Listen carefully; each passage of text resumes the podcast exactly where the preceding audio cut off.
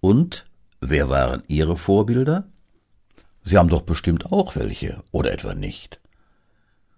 Es gibt ja ganz verschiedene Vorbilder. Im Sport, klar, so fit sein wie der Trainer. Im Aussehen, also eifern Mädels einem Model nach.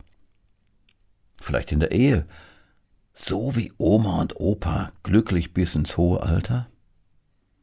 Im Beruf Vorbilder, ja, da gibt es ja auch.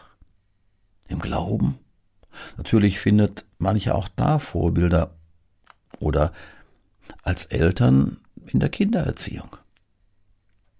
Für einige Eltern bei einem Seminar war es ernüchternd, als ich davon sprach, dass Eltern immer Vorbilder für ihre Kinder sind. Leider nicht nur, wenn Papa oder Mama gut drauf sind und alles richtig machen.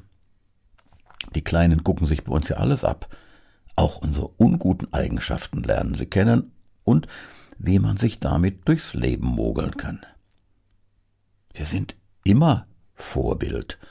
Mal so, mal so, eben nicht nur im Positiven. Weil keiner von uns perfekt ist. Menschen machen Fehler. Man kann sich dazu erklären, sich entschuldigen oder auch etwas wieder gut machen. Vorbildlich sein, das ist das eine. Und Abbild sein, das trifft dann auf die zu, die sich an anderen orientieren, bis zu einem bestimmten Grad ist das sicher okay.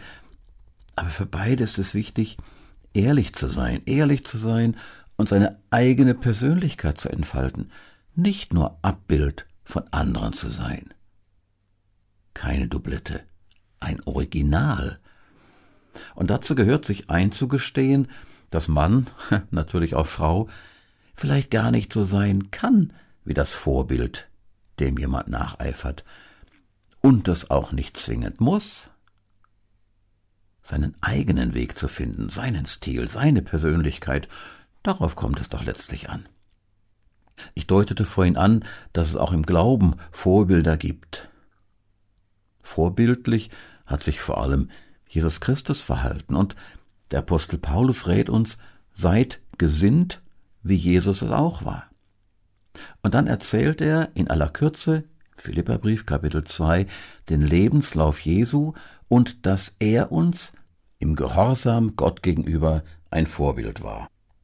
Und in Kapitel 12 des Hebräerbriefes werden Männer und Frauen aus dem Alten und auch aus dem Neuen Testament als Vorbilder genannt. Auch sie waren im Leben und im Glauben alles Originale, wie wir mit Stärken und Schwächen. Das heißt, auch im Glauben kommt es darauf an, dass wir uns als verantwortliche, einmalige Geschöpfe Gottes sehen und dabei gern auch zu guten Vorbildern für andere werden, aber immer mit dem Aspekt ehrlich sein zu sich selbst, vor anderen und vor Gott und echt sein, nie nur Nachahmer.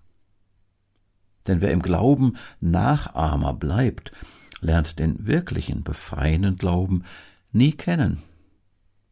Ob meine Gedanken jetzt vorbildlich waren, das weiß ich nicht. Ich hoffe aber, sie waren tiefsinnig. Liebe Grüße, Ihr Harald Petersen.